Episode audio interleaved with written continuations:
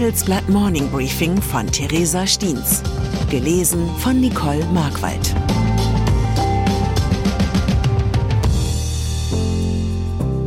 Guten Morgen allerseits. Heute ist Montag, der 20. März. Und das sind unsere Themen.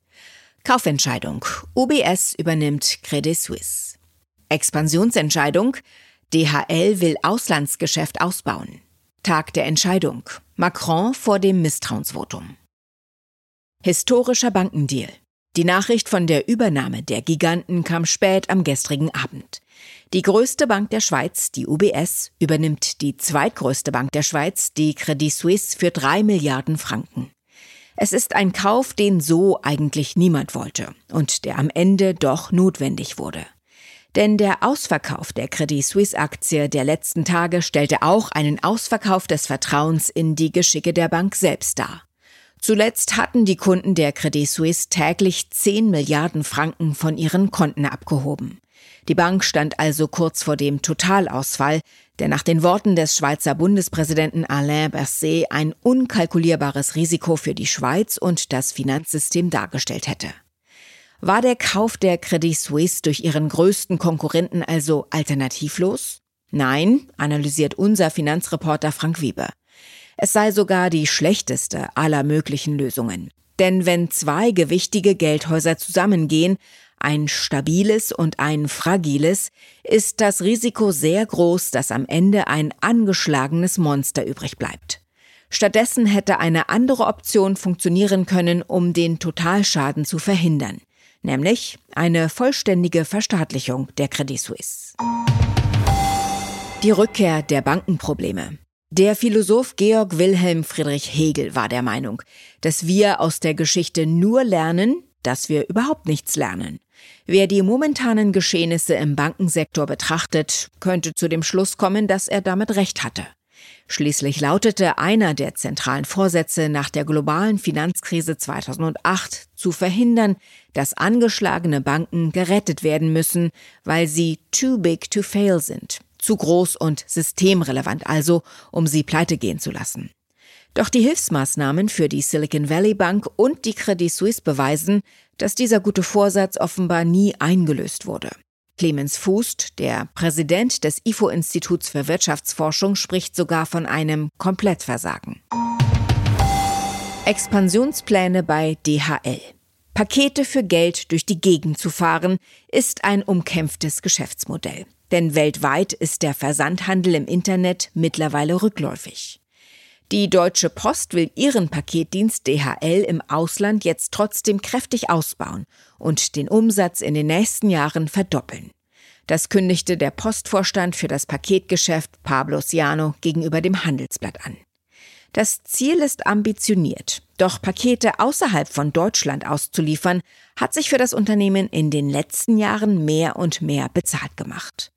2019 handelte es sich noch um ein Verlustgeschäft. Doch schon 2022 machte das Unternehmen mit jedem ausgelieferten Paket im Ausland deutlich Gewinn.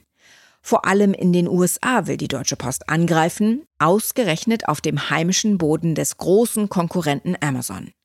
Dabei waren die Expansionspläne dort schon einmal phänomenal gescheitert. Damals pumpte der Konzern Milliarden in die USA, wurde aber von den Wettbewerbern FedEx und UPS mit allen Mitteln bekämpft. 2008 erfolgte deshalb der Rückzug. Daraus hat man in Bonn offensichtlich gelernt. Mittlerweile ist DHL in den USA wieder aktiv, allerdings nur beim grenzüberschreitenden Import. Für die letzte Meile zum Endkunden beauftragt sie das amerikanische Staatsunternehmen US Postal Service. Und dabei soll es auch bleiben. Misstrauensvotum in Paris. Für den französischen Präsidenten Emmanuel Macron ist heute der Tag der Entscheidung. Denn seine Regierung wird sich am Nachmittag einem Misstrauensvotum der französischen Nationalversammlung stellen. Mit der Entscheidung, mithilfe einer Sondervollmacht das Votum des Parlaments über seine umstrittene Rentenreform zu umgehen, hat Macron alles auf eine Karte gesetzt. Seine eigene politische Zukunft hat er mit der Zukunft der Reform verknüpft. Wenn sich die rechtsnationalen Kräfte der Nationalversammlung und das Linksbündnis dem Misstrauensantrag der kleinen Zentrumsfraktion Lyon anschließen, kommt es auf die Republikaner an.